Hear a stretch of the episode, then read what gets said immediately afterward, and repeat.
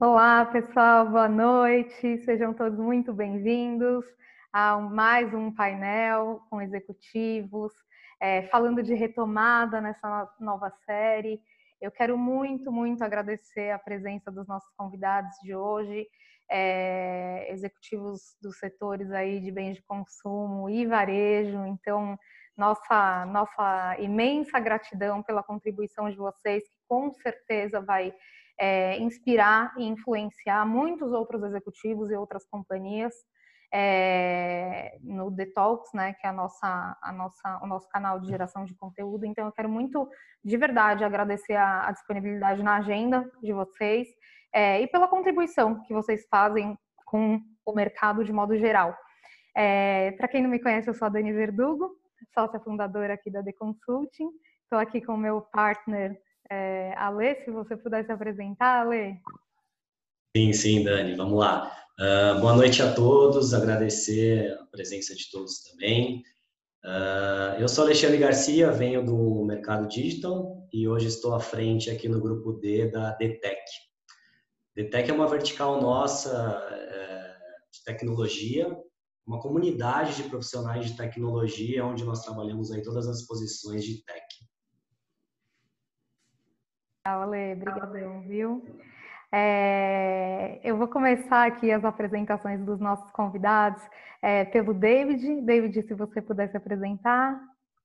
Boa noite a todos, sou David Lee, CEO da Le Biscuit, é, uma rede de lojas de departamento, variedades sediadas em Salvador da Bahia. Temos 140 lojas operando em 14 estados.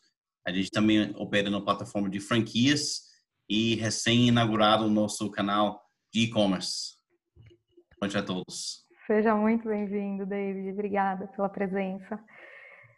Wagner, boa noite. Boa noite, Dani. Obrigado pelo convite aí. É, boa noite a todos os colegas. É um prazer aí conversar com vocês. Eu sou Wagner Brilhante, sou CEO da Bombril.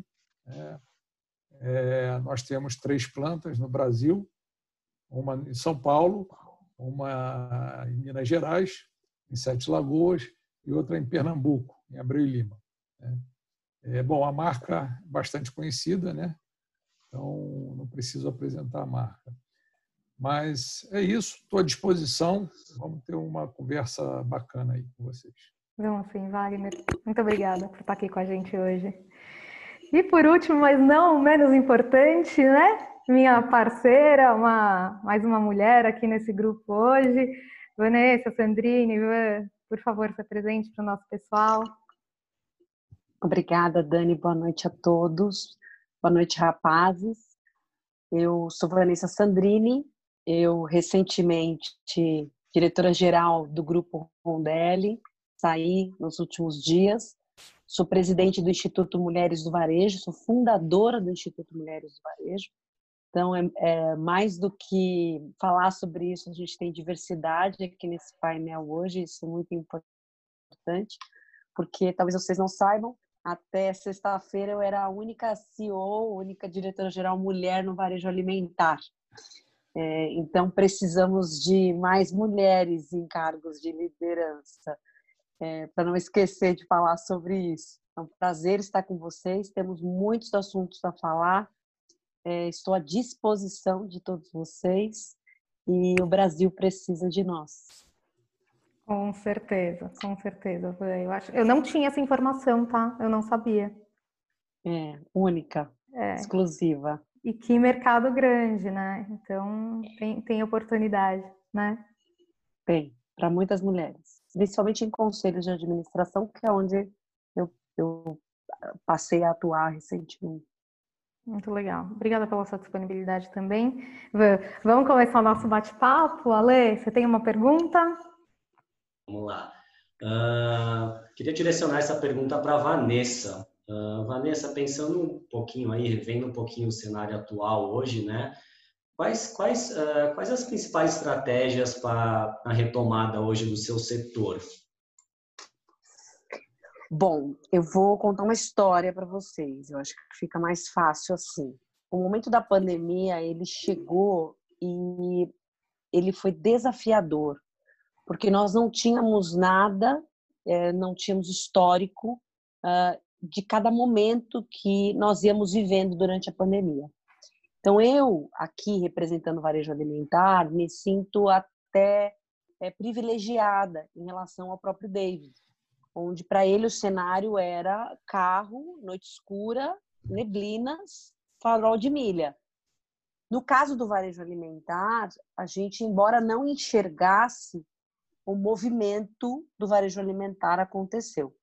Então, esse é o primeiro cenário que eu acho que precisa ficar bem claro, né? Então, são é, dois, varegi dois grupos varejistas aqui hoje nessa live que viveram momentos muito diferentes. Uh, o processo que envolveu esses 120 dias, esses últimos 120 dias, ele foi desafiador, não só para mim, mas para qualquer diretor-geral, para qualquer CEO em qualquer organização. Porque até ontem, né, então vamos falar de, em janeiro, qualquer um de nós qual era o grande objetivo? Era crescer participação de mercado, era aumentar lucros, promover a inovação, gerar receita. Esse era o foco. Se você perguntasse para qualquer CEO, era, era esse os KPIs que ele estava sendo cobrado. Quando a pandemia chega, esses KPIs eles caem e o primeiro KPI é não falta mercadoria na gôndola, no nosso caso. O segundo KPI é você tem que blindar o caixa, porque você não sabe até que ponto o, o movimento que está acontecendo ele é real e em que curvas de produto ele vai acontecer de fato e, e, e se concretizar. Então, poderia haver uma migração de cesta, como vem acontecendo, e, e ainda tem muita migração de cesta para acontecer, uh, e, blindar o caixa uh, para que uh, os estoques não tivessem um peso no, nesse processo da vivência da pandemia era muito importante. Nós somos convidados a entregar uma experiência para o nosso cliente que não tinha a ver com uma experiência de loja, tinha a ver com uma experiência relacionada à segurança. Então, segurança alimentar, segurança de saúde, clientes e colaboradores e convivemos com uh, uma, uma sequência de é, deliberações referentes aos órgãos de saúde, prefeituras, é, governos. Cada dia é, era um dia novo. Então, a indústria talvez tenha sido muito menos impactada por isso, mas para o varejista é, foi um, uma novidade ter que lidar com tantos decretos diários. Eu tive que disponibilizar uma equipe jurídica uh, só para tratar dessas questões e desses decretos, em alguns casos, traduzir decretos que saíam na madrugada para o dia seguinte. Então, esse é o contexto da pandemia. É, ao longo da pandemia, uh, o cenário era de venda, era de não venda, é de uh, você fecha a loja, coloca menos clientes, é, de repente você modula a quantidade de clientes dentro da loja, os horários que a loja fica aberta, em cada cidade uma situação diferente. Álcool gel, máscara, coloca máscara, põe, disponibiliza álcool gel, tudo isso fez parte do nosso universo e não e esses produtos, essa matéria-prima, essas exigências, elas não estavam disponíveis a fácil compra para o varejista, que já trabalha com uma margem super apertada. Então, esse é o cenário 1. Um. Eu me vi desafiada a desconstruir o meu planejamento estratégico. Então, eu chego no Rondelli no final de 2018, construí um plano de três anos para o Rondelli, e o plano de três anos que eu tinha revisto já em dezembro, no momento da pandemia, ele não serve. Então, ele, ele vai para o chão.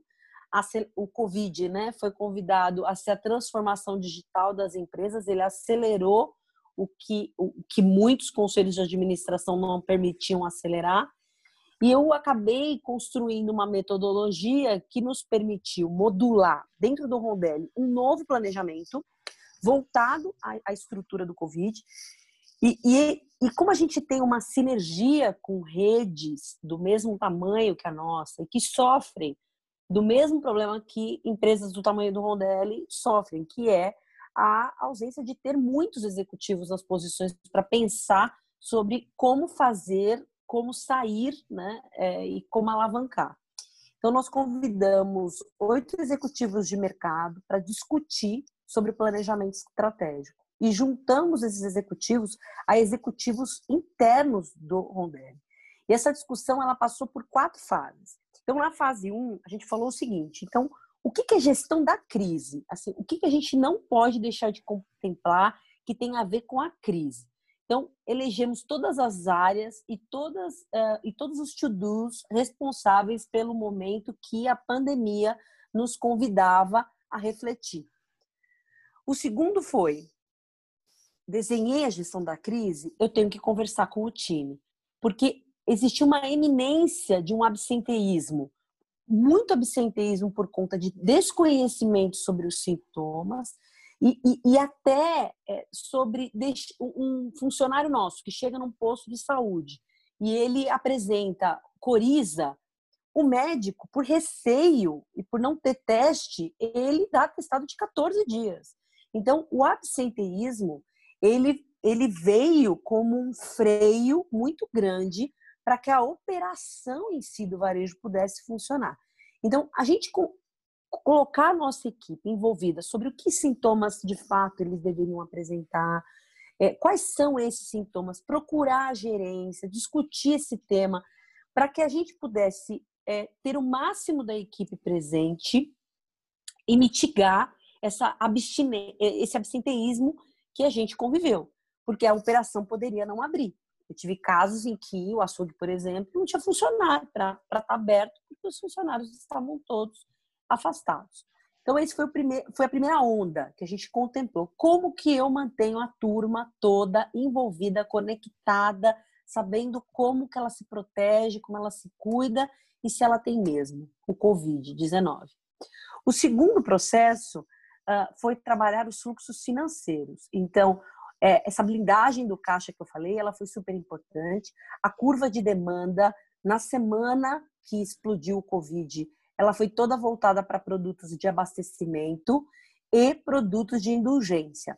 Então as pessoas raparam o supermercado mesmo sem precisar.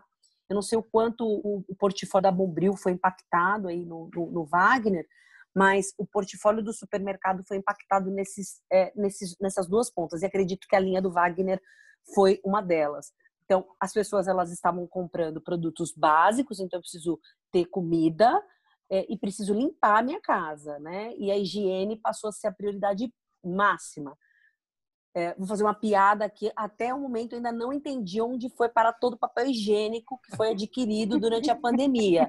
Mas eu acho que a gente tem liberdade aqui para falar sobre isso, porque eu ainda não sei. É, tenho curiosidade de, de onde as pessoas colocaram todo o papel higiênico que foi comprado porque a indústria ainda continua vendendo papel higiênico super bem. Eu não sei se o Wagner está com hum. papel no portfólio dele hoje, eu não, não me lembro. Não tem, não tem papel. Mas eu, eu, você deveria ter colocado. A gente tem agora, a gente botou nas lojas. Eu acho que você deveria ter colocado papel higiênico no seu portfólio, você poderia ter buscado indicadores maiores. Mas brincadeiras à parte, o que a gente viveu ali, naquele movimento, foi preciso usar esse movimento, essa, essa, essa curva de vendas, para espelhar o que a gente iria comprar nos próximos 10, 15, 20, 30, 120 dias. Então, eu não podia usar a curva de demanda histórica, porque se eu comprasse o que o histórico é, daria para a empresa, é, o comprador compraria errado. E claro que iria faltar.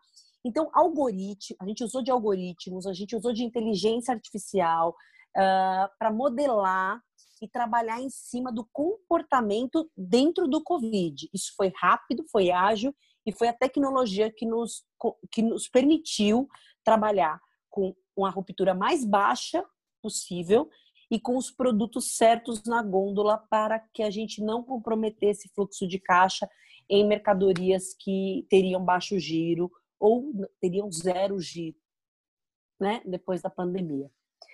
Uh, dentro dessa fase 2, a gente tratou a retenção de clientes, porque quando eu falo de pandemia, as pessoas elas estão saindo de casa, mas elas estão saindo de casa com foco único. Eu escolho um lugar para ir porque eu tenho que sair o mínimo possível. Então, falar de oferta e falar de adquirir clientes é, parecia é, que não combinava com o momento.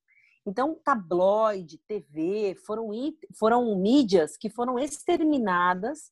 Uh, nós temos um CRM que foi construído há nove meses e que vinha operando já muito forte, e foi através de tabloides digitais que a gente fidelizou o cliente para retenção e resgate de clientes dentro do programa de CRM. Então, o CRM ele foi imprescindível para a sobrevivência e para os resultados que a gente alcançou. Nós abrimos margem percentual, mesmo com as regiões litorâneas tendo um impacto muito negativo, porque elas sofreram ah, por questões de turismo, mas no todo, como as, eu tenho regiões não litorâneas, elas, ah, o todo do resultado compensou o que a gente entregou. E aí, assim, veja que interessante. 60% da venda hoje está voltada ao cliente Rondelli. E ele representa 40% dos clientes totais do grupo.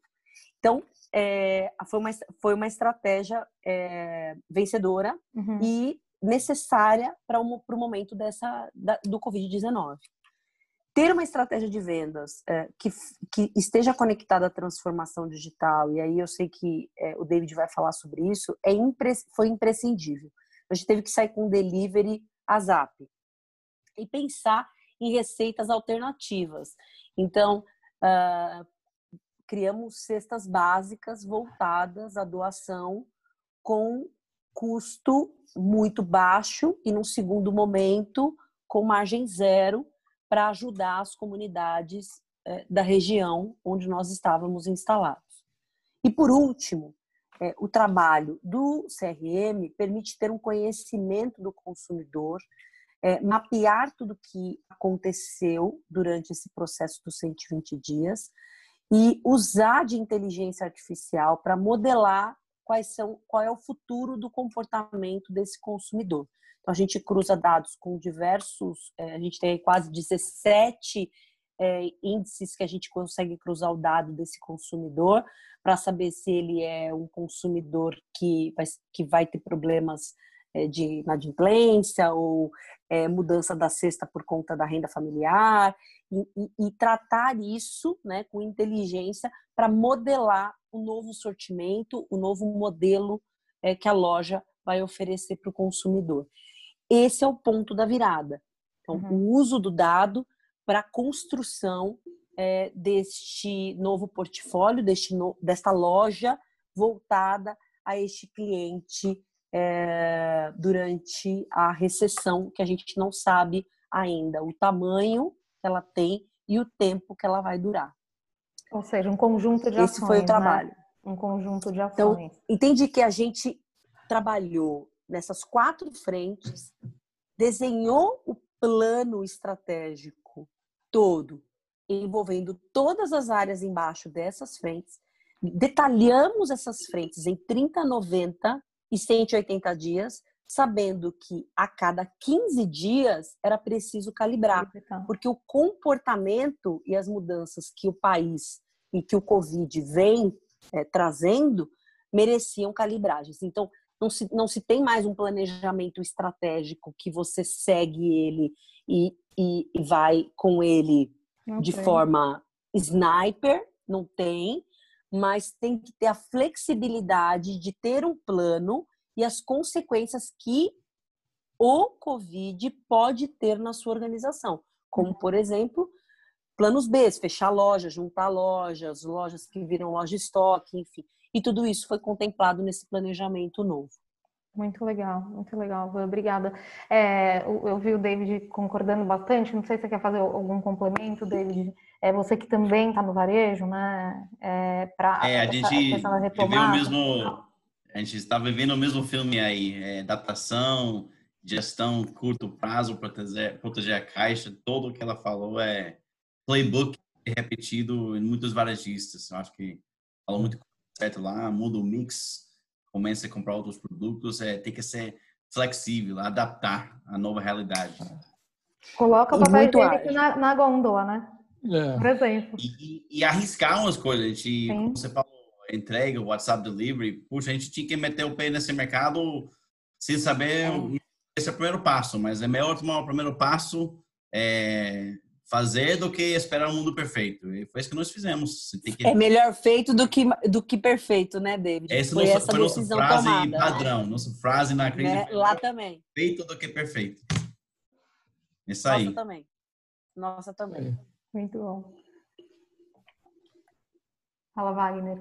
É, não, interessante a, a, o comentário da Vanessa sobre essa demanda irracional, né?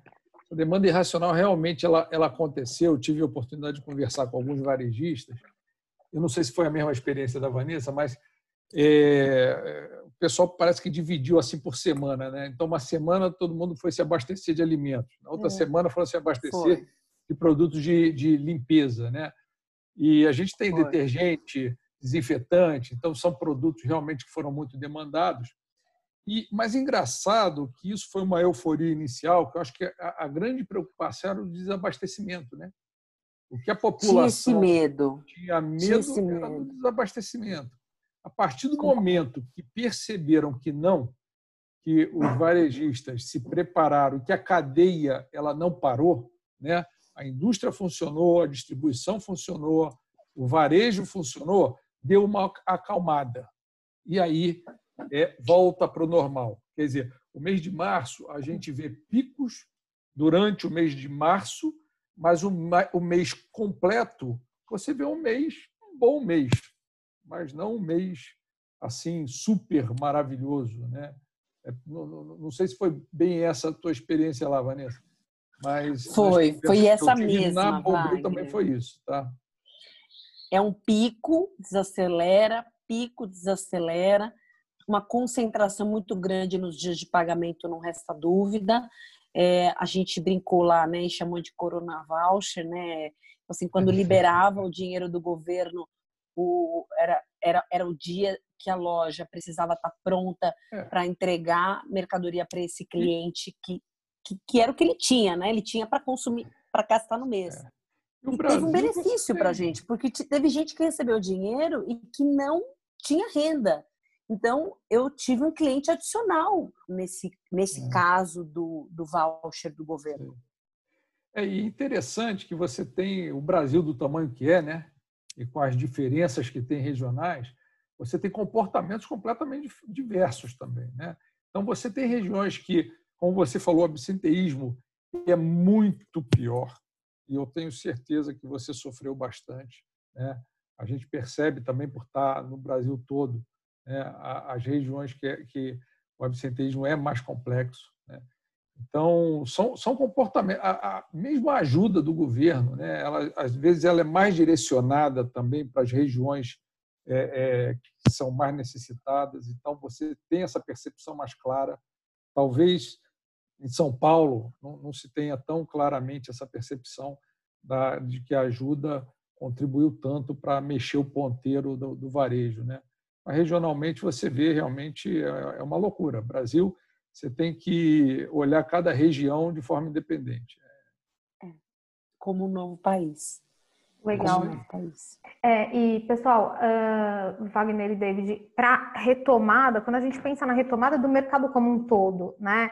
É, na opinião de vocês, alguma estratégia muito, muito diferente que vocês tenham é, tenham enxergado ou adotado para esse momento? Não. Diferente, não. Tá. Mas se você fazer a mesma coisa bem feita que você sempre fez, também não vai rolar. Não vai. Outro tipo, momento. Então, nada radical, nada de mudar a direção. Investir é em canais novos. Eu acho que a principal mudança nossa é, é fortalecimento nos canais novos, que para a gente é a plataforma digital, é o canal de franquias. Uhum. Concordo. Que me surpreendeu muito. Acho que, voltando para o ponto do, do Wagner e Brasil, você percebe que nossas franquias em cidades bem menores tiveram uma performance excelente, surpreendente nessa crise. Porque as pessoas não se locomoveram para outras praças capitais ou cidades maiores para comprar, ficaram na mesma cidade e chover naquela cidade, que também me surpreendeu. Que pessoas que não tinham renda antes tinham renda. Então, a nossa venda subiu muito nessas praças. é, e também o canal do e-commerce é, é nosso foco principal. Legal. O, o David, eu posso te fazer uma pergunta que é muito curioso, foi muito curioso para mim. Como é que vai ficar importação para vocês? Esse é um dos pontos que, é, que fica prejudicado, porque o dólar subiu de 4,20, chegou a 5,85. Uhum. Todo mundo estava louco aí, porque você compra a importação com antecedência. Todo estava no alto mar, chegando já com dólar maior. Então, isso Bom, você tem um problema para administrar, mas importação para a gente, nosso sortimento, é um diferencial. É, a gente tem produtos Sim. são aqueles itens que faz uma novidade, é feito caça de, uh, ao tesouro, produtos que não tem no mercado nacional. Então, em muito deles também não tem referência de preço. Então, a gente consegue repassar uma parte. Obviamente, a margem desses importados vão cair um pouco, é, mas para nosso negócio é um diferencial. E a gente não pretende reduzir ou shadows importados, obviamente temos que ser mais é, cirúrgicos na, na, hora da compra, melhor, negociar melhor. E talvez menores quantidades e maior frequência, mas é parte importante para a gente é mercado importado. Legal. Legal. Eu queria aproveitar é, nesse, nesse sentido e, e, e focar uma pergunta para você, Wagner, que diferentemente do varejo, né, tá na indústria, mas tem a planta, como você bem colocou, é, e tem o corporativo, né? É, a gente, eu, eu, tenho brincado, né? O coronavírus foi uma bigorna que caiu na cabeça do mercado inteiro, de todos os, foi. os executivos. Meteoro, né? né? É Meteoro. Isso. É isso. Então, assim, tudo, tudo fica diferente mesmo. É claro que a gente está num processo, como a Vanessa bem colocou, né, de ondas, testa, né, é, e, e tem que responder rápido. Mas a gente sabe, especialmente essa questão do home office, né, do trabalho remoto, da contratação remota, Sim. que já se vem falando. É, As aí, reuniões remotas. Sim, essa conversa, né? Gente, eu, eu tinha, era um sonho, era mais do que um projeto, era um sonho gerar um canal de conectividade dos executivos. Gente tão boa que a gente às vezes acabava não conseguindo no dia a dia aproximar.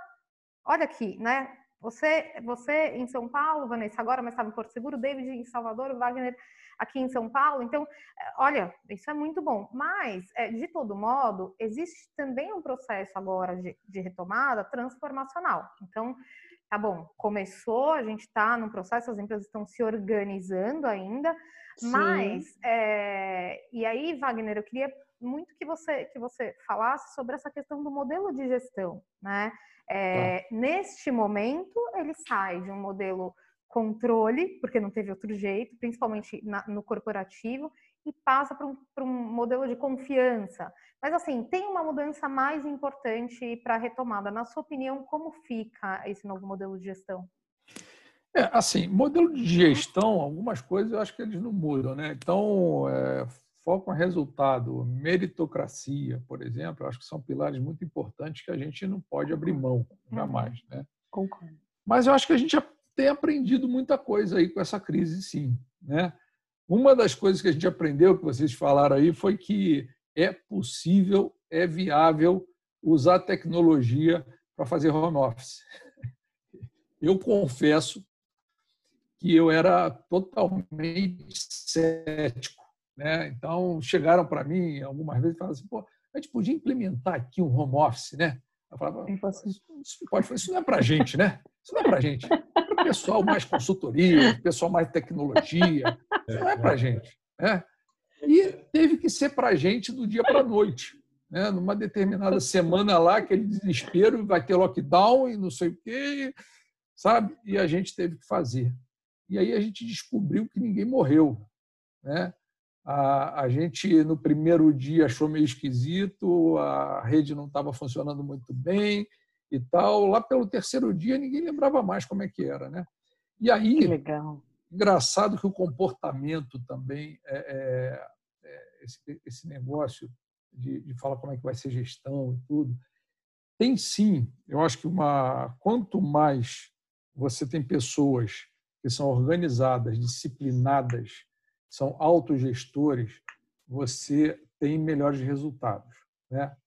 Mas por outro lado, a gente faz tanta reunião com esse negócio de videoconferência, que a gente senta, sei lá, 8, 8 e meia da manhã e está às 8, 8 e meia da noite, sentado.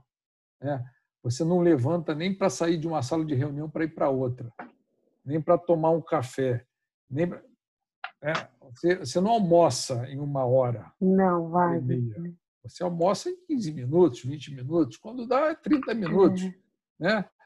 Então, é. aumentou muito a pressão né, com relação a, a, isso. E eu acho que tem uma outra coisa que a gente está cuidando é, na companhia, né, num, num programa de liderança, que é o seguinte: você está submetendo é, a, as pessoas a todo tipo de pressão ao mesmo tempo. Antigamente, se o cara tinha uma pressão dentro de casa, né, o homem, a mulher, saía de dentro de casa, ele às vezes até queria ir para o emprego, para trabalhar né, e falar assim: não, deixa eu usar fazeres de casa lá, deixa, deixa eu ir para o meu trabalho. O meu trabalho eu vou descansar a cabeça, pelo menos, dos problemas das, das pessoas de casa. E aí juntou a pressão do medo da Covid, a pressão né, do, do medo do desemprego, que a maioria das pessoas vivem isso no país, né, é, com a pressão do próprio emprego e com a pressão de casa. Né? Muitas vezes o cara não tem nenhum espaço para trabalhar em casa, é uma dificuldade. A gente faz é, é, é videoconferência e o cara fecha e abre o microfone o tempo todo, e quando abre é uma gritaria, é criança, é cachorro latindo, é uma confusão. Então, Passa a gente o filho aqui atrás, o cachorro aqui embaixo. Muito. Então, é, é, a gente submete as pessoas, realmente, está todo mundo muito sob pressão. E aí, eu acho que cuidar das pessoas nessa hora é muito importante, sabe? Eu concordo. A gente, a gente aprendeu isso é, lá na Bombril, porque a primeira preocupação era a seguinte, ou a gente cuida das pessoas, né? porque imagina, três fábricas, não dá para parar a fábrica. A gente não sabia a dimensão desse negócio. Se acontece um caso em uma linha de produção, o que eu vou fazer? Eu vou parar a linha de produção? Eu vou parar a fábrica? Eu, o que eu vou fazer? Então, comitê né, de, de Covid, com multidisciplinar, tocado pelo nosso diretor jurídico, que, que é o cara que também cuida de segurança do trabalho, né, com o RH, e tal, e a gente fez vários protocolos, né? A Vanessa falou bastante sobre isso, mas a gente também fez vários e vários protocolos. Pessoal corporativo, Dani, só pergunta para casa, né? De um dia para o outro, foi para casa. Uhum. Só que fábrica não dá, a fábrica tem que é. continuar operando. Então, é. aumenta-se muito. O varejo está esperando o pedido chegar. exatamente, exatamente. A gente tem que cumprir lá com o TIF, né?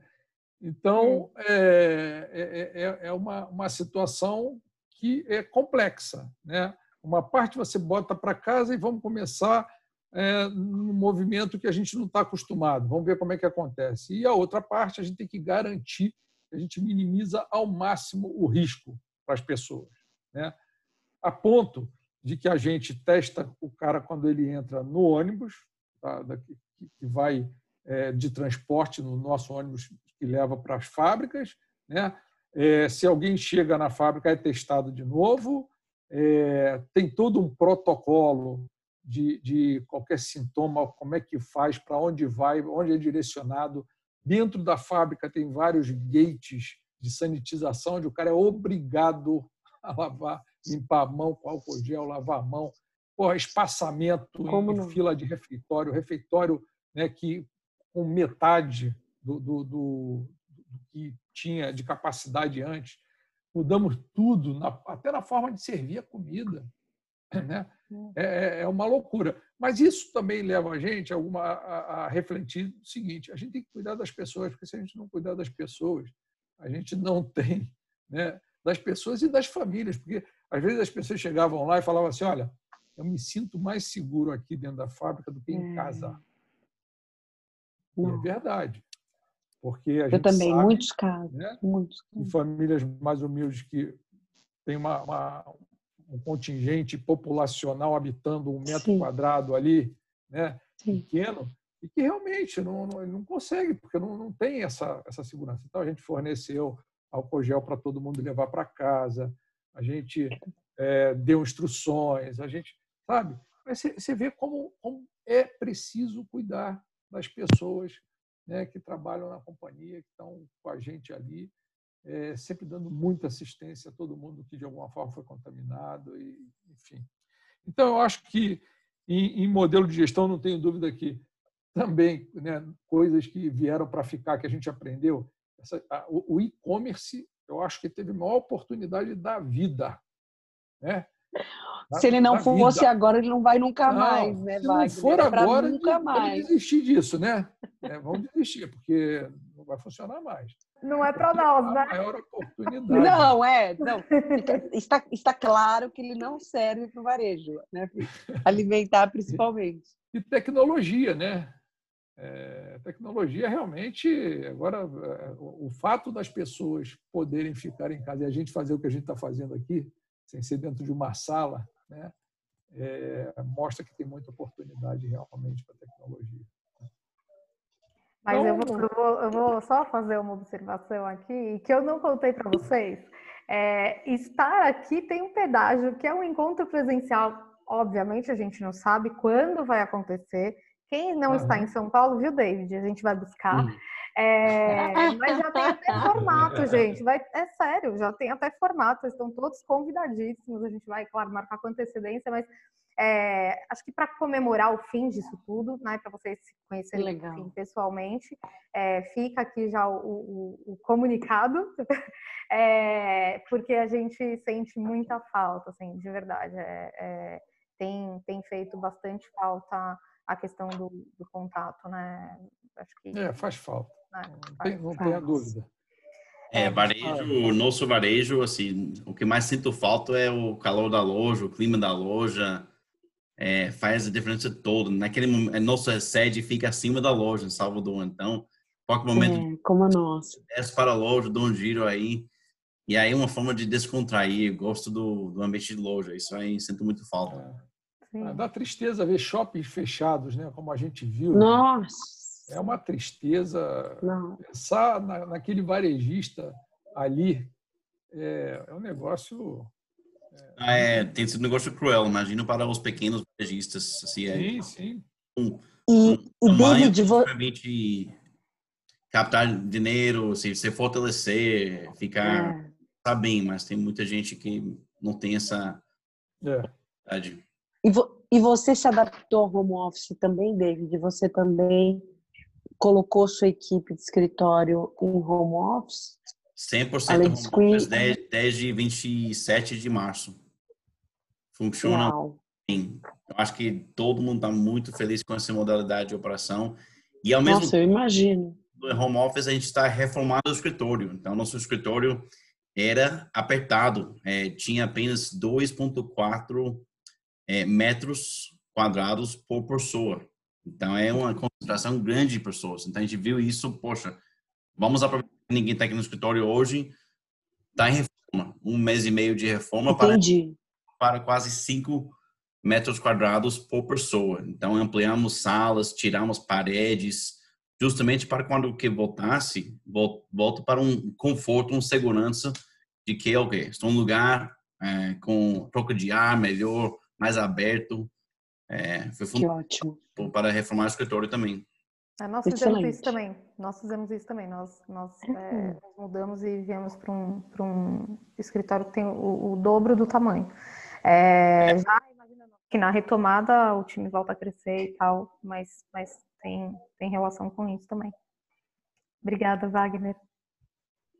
Dani, é, buscando, é, entrando um pouquinho aí, pegando esse gancho de tecnologia, até agora nós falamos muito de e-commerce, né, muito da área de, de, de, tech, né, então até nós aqui na, no grupo da BTEC é, percebemos um, um, um, aumento no número de posições, uma grande procura por profissionais de, de tecnologia, né, seja um desenvolvedor, um programador, é, e aí, eh, David, eu queria fazer uma, uma, uma pergunta para ti. A transformação digital e o uso de ciência de dados e inteligência artificial, é, eles entraram na agenda estratégica para você?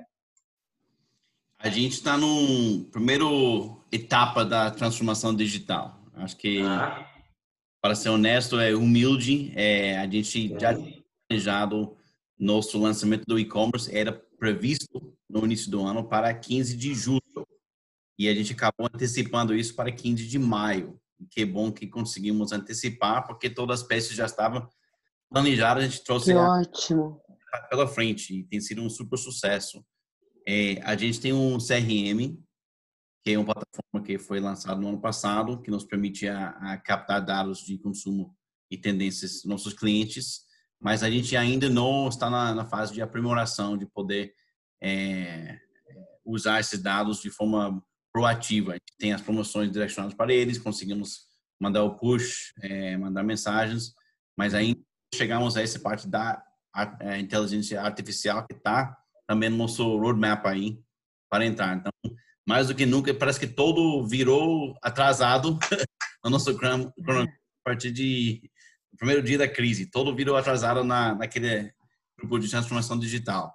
Mas que bom que já estava no nosso radar e nos nossos planos e fizemos os grandes investimentos já foram feitos é, no ano passado, como a ampliação do nosso CD em Camaçari, que tem uma área exclusiva do e-commerce que já foi feito isso. Que legal, que legal. Então, a gente conseguiu acelerar toda a junção da, dos fios, é, dos interfaces do back-end para poder lançar essa agenda como lançamos. Mas ainda tem muita coisa para entrar no ar, muita coisa. E uma agenda, eu acho que não tem fim. Não, agenda... não tem fim. Quando não você, para, não. você entra é, não tem fim. No, no formato, acho que mais do que o canal, né? No formato, porque como você bem falou, David, é uma transformação. É, não é só ir lá implementar e-commerce, né? É a cultura. É, Pode falar. É, é cultural. É, é isso, cultura. Fizemos, nesse, nesse downtime, no nosso home office, fizemos quatro workshops, a diretoria, para tratar o gestão da mudança. A gente reescreveu nossa missão, visão e valores em plena crise. A gente falou sobre cultura. Então, fizemos tudo isso agora. Quatro workshops no Zoom. Igual a gente. Super legal. Igual a gente. Nos... É. Igual a gente. Então, Igual a, gente. Gente, a gente reconheceu que tem que... Tudo que você faz é technology first. Basicamente, é isso. Agora. E aí tem uma lista enorme de projetos que a gente vai priorizando. Vamos que vamos e, e a lista de vagas também, Dani. Vamos conversar sobre várias vagas que temos aí, Alexandre. Sim. Da, da, várias vagas que a gente repassou hoje. Então. Mas é, é, eu, eu, quero muito aproveitar isso que você está dizendo é, e comentar que o nosso maior desafio para as posições de CTO, é, ou seja, o head dos heads né, de tecnologia, tem sido justamente encontrar o executivo mais sênior mesmo, mais maduro, que conhece tecnologia, infraestrutura, o hard tech, agora já tem até hard tech, né? É, e o digital, a cultura digital. É...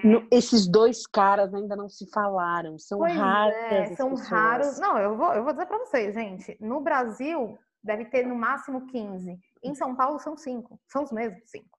Eu até estava falando com um deles ontem. Todo Sim. que você conversar, ele vai chegar nos mesmos. É, porque é um desafio. É uma cadeira muito pesada. Então, muito, muito. hora de voo e senioridade, maturidade. O cara só tech, o menino, né? É, ele, claro, tem, é, de modo geral, os potenciais e tudo mais, mas para fazer essa grande transformação, a gente precisa de alguém. Não faz. Né? Mas que não pode ser só o, o old tech, né? Ele tem que fazer esse processo de transformação, é, que no fundo, né, David, acho que é isso, isso que vocês estão construindo agora na Lebisqui e, e que legal, né? É, é fazer isso com o carro andando, né? É, é, é, implementar uma cultura digital e envolver as outras áreas, né? Então, ah, vamos trabalhar em Scrum mas não é trabalhar só o pessoal de programação, né? A gente falava, David, sobre o PO, né? É, mas colocar o cara de RH, o cara do financeiro e outras Sim. áreas, né? Para fazer isso. Então, é, tem um desafio aqui, só dividindo com vocês o nosso desafio. É. Não, eu até queria contribuir com o David sobre isso, que eu acho, se ele me permitir. Eu, eu não, eu não, eu, eu fiz a transformação digital do Marché e fiz a transformação digital do Rondelli. E vivenciei a da Leroy Merlin, né? é, a Leroy Merlin se estruturou muito, assim, foi a empresa que teve, para você ter uma ideia, a maior equipe de SAP do mundo implantada para fazer acontecer. Foi uma coisa gigante. Mas eu fiz em duas empresas médias e ficou claro para mim, não tem o, o, cara de TI, ele nunca será. E essa mão de obra ela não se formou, então não dá tempo de você querer pagar o preço desses cinco que tem, que tem esse que tem, fala até um, ah, tem o giro baião. Uhum. Ah, entende? Assim que faz isso. Mas ainda esse cara que faz, ele, ele não tem consciência estratégica do plano de vendas. Por mais que ele faça, ele é raso em plano de vendas. Então, eu, eu te falo por experiência.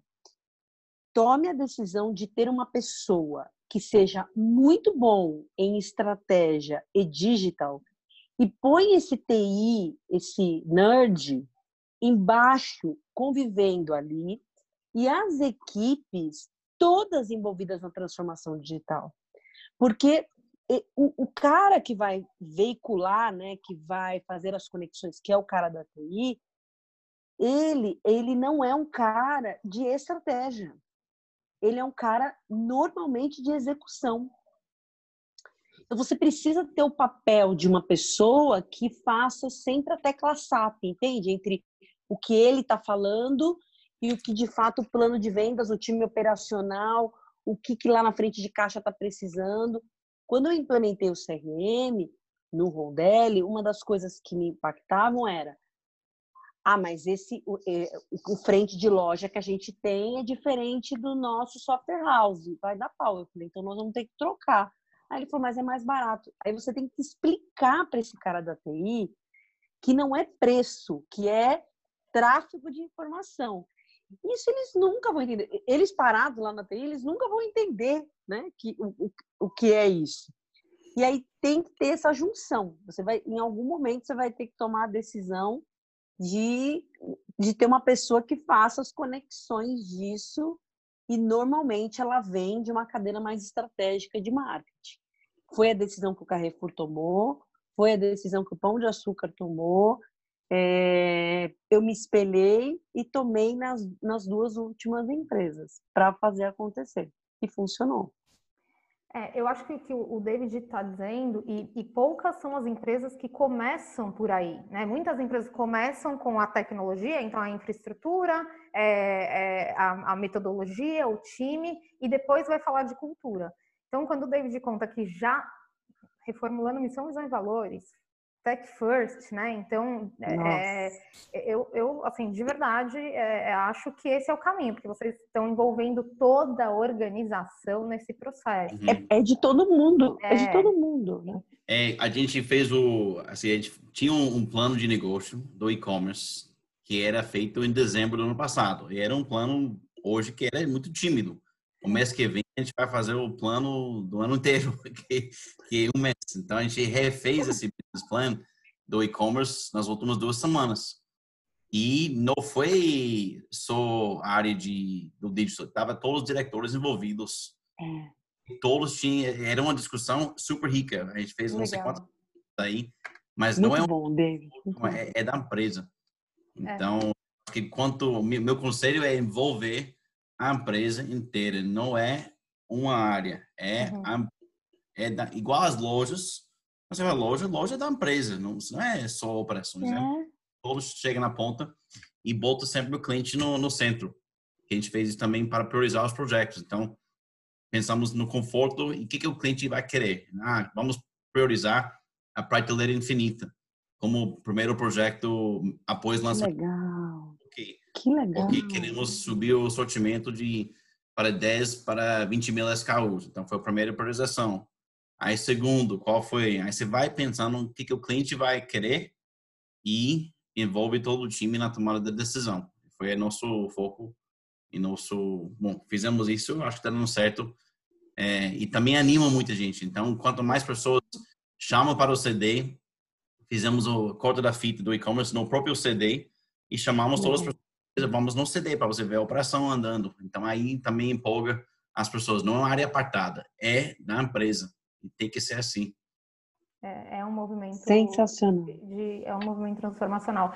É, hoje, o Huawei, a gente conversava com uma empresa é, que super tecnológico, um segmento que já é tecnológico e tal, não sei o quê, é, é uma empresas no Brasil referência. Então, assim, é, ah, trabalha sobre metodologia ágil, tem as áreas lá, fala a linguagem já de UX, PO e tal.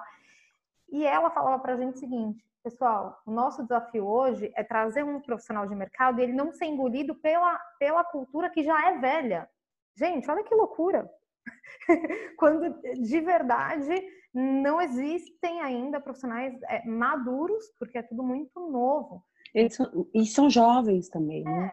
É, são todos muito jovens. É, então assim, é um processo que é, se o, o, o head do negócio não, não promove de modo que o ecossistema é. se transforme mesmo. Então, esse, esse pessoal que vem de fora consiga não ficar em silo, né, separado, mas consiga integrar. Acho que a integração nunca foi é, tão importante para as organizações como é, esse, nesse, esse processo de transformação. É, e Dani, essa, essa parte, muitas vezes, essa linguagem de tech intimida sim, as pessoas.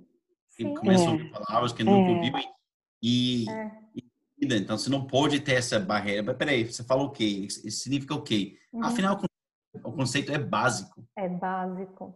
É básico. Mas não pode ser complicado. Isso que às vezes afasta as pessoas que não são do tech e cria essa barreira dentro da empresa. Então, a, a, figura do PO é, é, tem muito esse papel, né? Eu estou falando tanto do PO porque ele realmente é central para as empresas que querem integrar e, e, olha que loucura, né? Quando nós fizemos a, a metodologia da D Consulting, ela, ela, tem conceitos ágeis, inclusive, onde a gente que acaba legal. agregando, é, a gente acaba agregando valor ao, ao longo da entrega para o cliente acompanhar e tal. E aí, o que, que a gente foi fazer? Todo mundo fazer curso de Scrum. Gente, Boa. de verdade, é, na primeira aula, que é conceitual, acabou a aula, uma aula intensa de duas horas e meia, as pessoas se olharam assim na sala e falaram, mas a gente já trabalha assim. Ou seja, David, que legal. exatamente falou, é, são conceitos que muitas vezes a gente já pratica, mas essa menina. A palavra te essa afasta. Né? meninada, né? exatamente. Ainda mais uma palavra em inglês. É. é. Essa meninada embalou, gente, de um jeito que a nossa é. geração, vocês vão me desculpar, não fez como é. sabem fazer, né? essa meninada embalou Eu e aí, assim, o, o conceito deles é isso, isso foi no ponto. Os conceitos são básicos, mas eles precisam, né, ficar integrados e, de novo, se não forem... E serem traduzidos, É, né? é isso, até com a SAP da Vanessa, adorei. Vai ter que apertar. Você ia comentar alguma coisa, Wagner? Não, não. Estou ouvindo e concordando. Uhum, uhum. é isso mesmo. A gente, a gente às vezes ouve a, a, né, as terminologias, as novas terminologias para as velhas coisas, né? É. É, e aí, quando a gente vai procurar para tentar entender né, que negócio é esse, aí você, aquele negócio não é palpável. No final do dia, é tudo que a gente já faz de alguma forma, né? É. Uma forma, talvez com alguma metodologia um pouco mais organizada, mas é isso. É isso. É isso. Muito legal. É, David, obrigada, viu? Muito obrigada e parabéns, assim, é, o nosso trabalho é falar com o mercado, né? Há, há 20 anos nós fazemos isso e, e é, poucas empresas, é, e falando mais especificamente de varejo, poucas empresas que precisaram fazer a virada de chave agora têm esse pensamento é, tão agregador, né? É muito corajoso, de verdade, falando para o executivo, muito corajoso entrar tão profundamente, inclusive colocar em, em, em, em, transformação, missão, visão e valores. É, sei que você tem um time muito bom também, é, mas parabéns, porque a gente não vê acontecer o que a gente, para as nossas conversas, pelo menos aqui na D, né, para as quais a gente é chamado para discutir com o conselho, até muita posição de conselho a gente tem feito, estava comentando isso com o Wagner, é, as empresas é, ainda é uma grande minoria que tem esse olhar integrador, né? Acha que tem que uhum. fazer Sim. por áreas e tal. Então, assim, parabéns, viu? Obrigado. E vou contar com a sua ajuda aí da, da, da, para ajudar a gente a fortalecer mais ainda esse time aí. Com certeza, com certeza. As pessoas para Salvador, eu acho que Salvador é maravilhoso, mas é, às vezes é difícil. É um desafio, né? Sempre é, sempre é. Sempre é.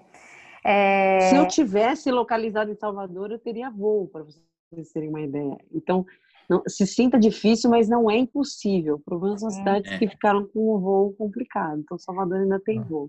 Tá tudo é, bem. às vezes a gente tem umas vagas assim para Arapiraca. Agora tem, tem uma que nós alinhamos ontem que é para Barcarena. Então não é Pará, né? É, não é Belém, é, é Barcarena. É depois. É, é e depois. aí assim, você tem voo para Belém. Aí para chegar em Barcarena. Se não me engano, né? Hã?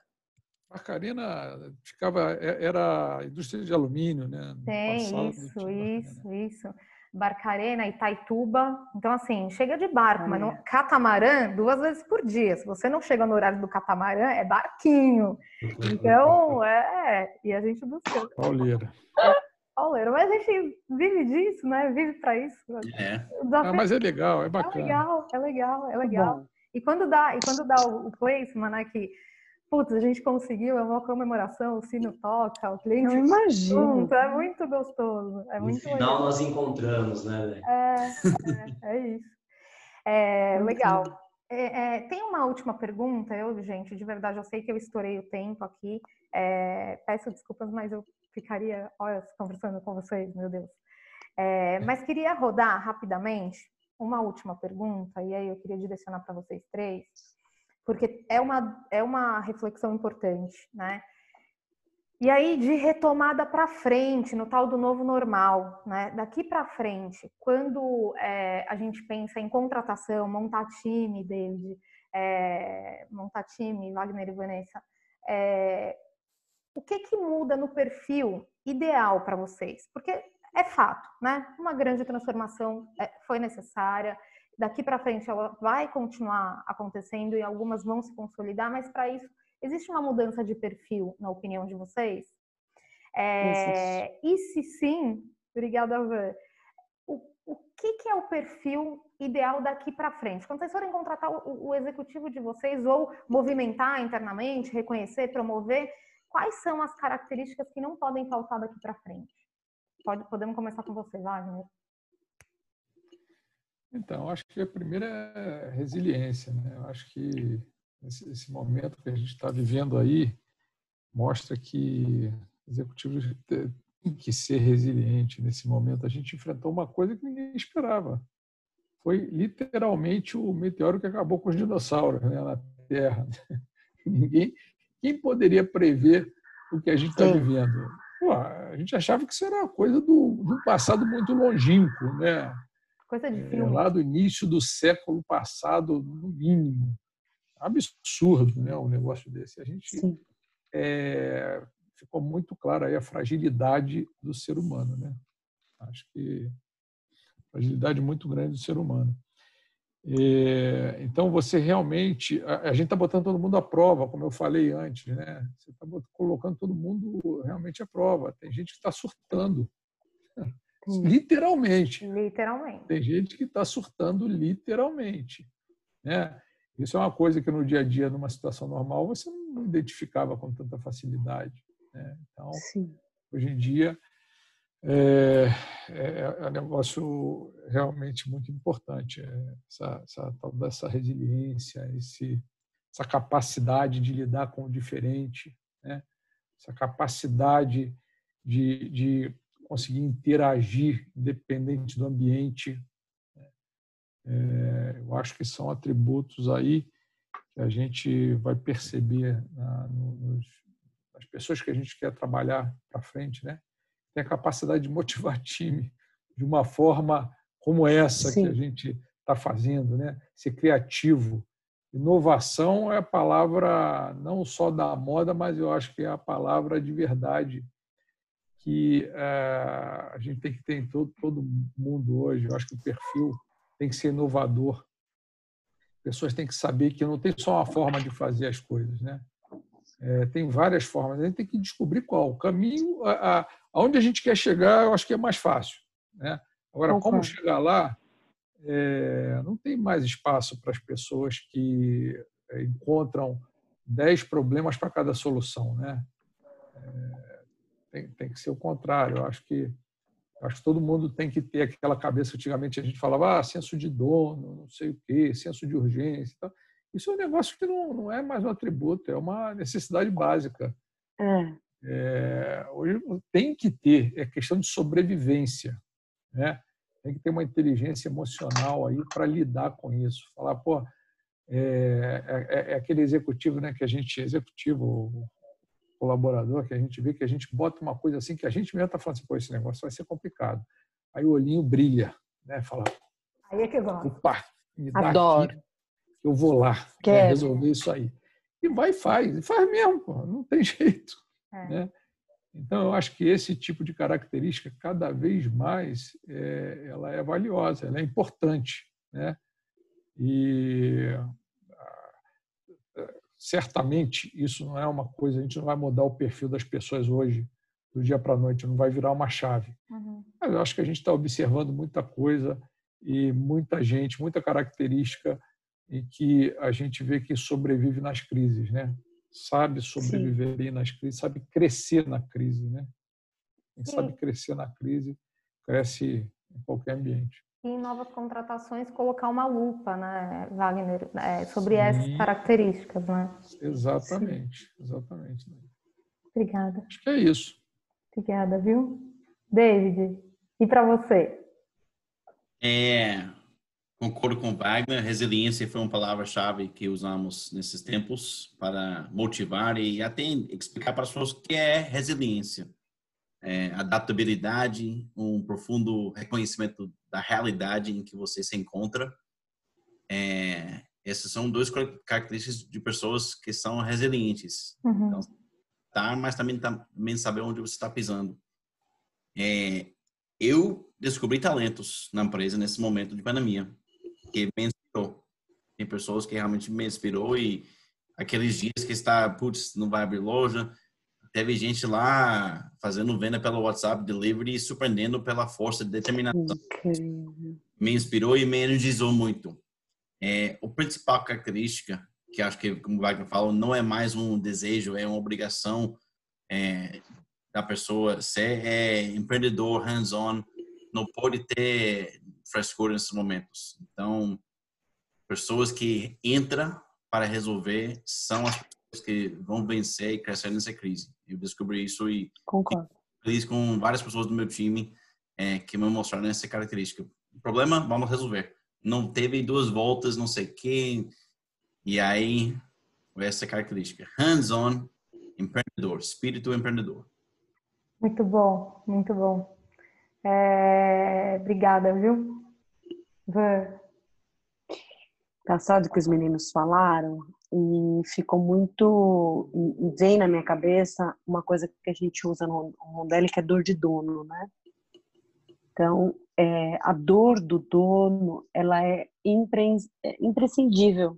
Ela, ela, não, ela, ela não dá para abrir mão mais, né? De pessoas que têm é, esse senso de urgência, essa sensibilidade de que, de que é preciso ser feito, que tem bom senso, porque às vezes a gente até contratava pessoas que elas se excluíam do todo, porque elas tinham competências técnicas. Mas hoje, essas, ter essas competências técnicas e não se integrar é, não é, passa a ser um freio para ter esse profissional na equipe, porque ele pode prejudicar o todo. Então, quando o David traz adaptabilidade, eu falo em uma visão de equipe colaborativa, porque eu vejo que o futuro é, é, trabalhar em projetos. Então, as equipes elas estarão cada vez mais trabalhando em projetos. Então, é, seja lá o David na transformação digital, ela está na TI, mas estão todos falando do, do mesmo projeto. Então, trabalhar em time e ter uma visão transversal sobre a empresa e sobre os impactos da sua área, né? A passagem do bastão um para o outro é, ela é inevitável, porque é, é a sobrevivência de uma organização hoje. Então, aquele profissional que senta na cadeira e acha que executa uma atividade sozinho, ele morreu, porque ele, ele a, o bastão dele está caminhando, está andando. Ele tem que saber para onde vai o bastão e qual é o papel dele. E eu usei muito essa, esse exemplo no time, nos processos do Covid, dizendo que quando perguntaram, né, eu sei que é clichê, mas que quando perguntaram para o faxineiro lá na NASA o que, que ele estava fazendo, ele disse: Eu estou levando um homem à Lua. Então, é, essa frase ela é, ela é clichê, mas ela, para mim, ela exemplifica de, do que, que a gente está falando do, da mudança do comportamento profissional. Então, ele não está lá limpando a empresa, ele está lá é, entregando um melhor serviço, uma melhor operação, um produto, loja aberta. Esse é o profissional, seja ele em qual função que ele, que ele esteja. Então, é, não dá para abrir mão de hábitos digitais nessa nesse novo profissional, mesmo que eles não mesmo que ele não trabalhe com isso, é, eu também não abriria mão de hábitos digitais. É essa minha esse é meu script para qualquer profissional em qualquer área do varejo alimentar hoje.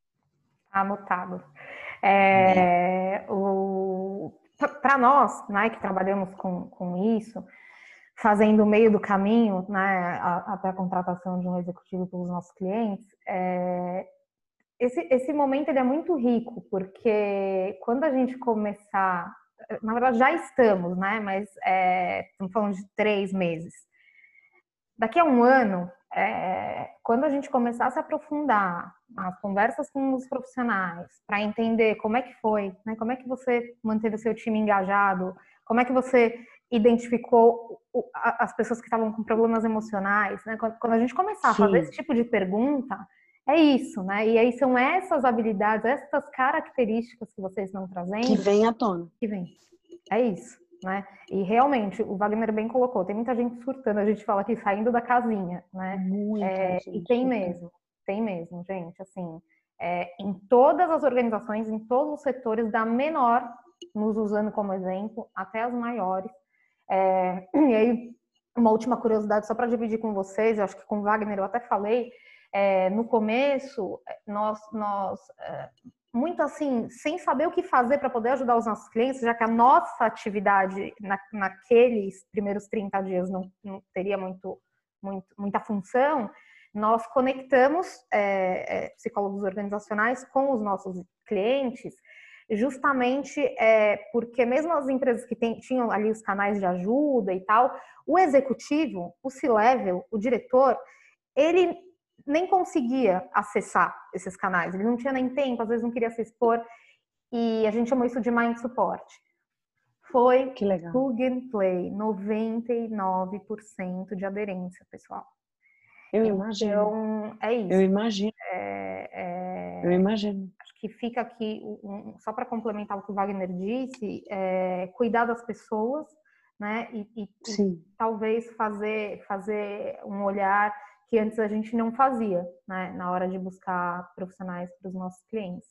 Então, eu quero muito, assim, de verdade, agradecer de novo a disponibilidade de vocês, é, essa delicadeza de vocês na nossa conversa, é, agradecê-los por inspirar outros executivos e organizações.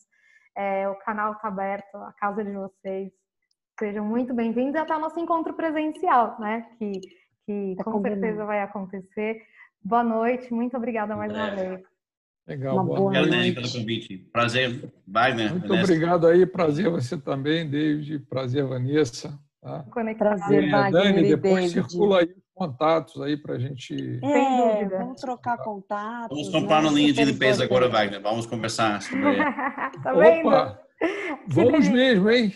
Sim, é. já temos tá? muitos produtos, álcool gel, pinho é produção. Não, eu, eu já eu tenho uma conversa com você sim, a gente vai conversar.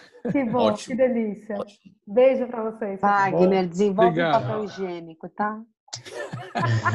Boa noite a todos. Tchau. Obrigado. Tchau, Boa gente. noite. Ah. Tchau, tchau. Boa noite. Tchau, gente. Foi um prazer. Boa Ah, noite. prazer.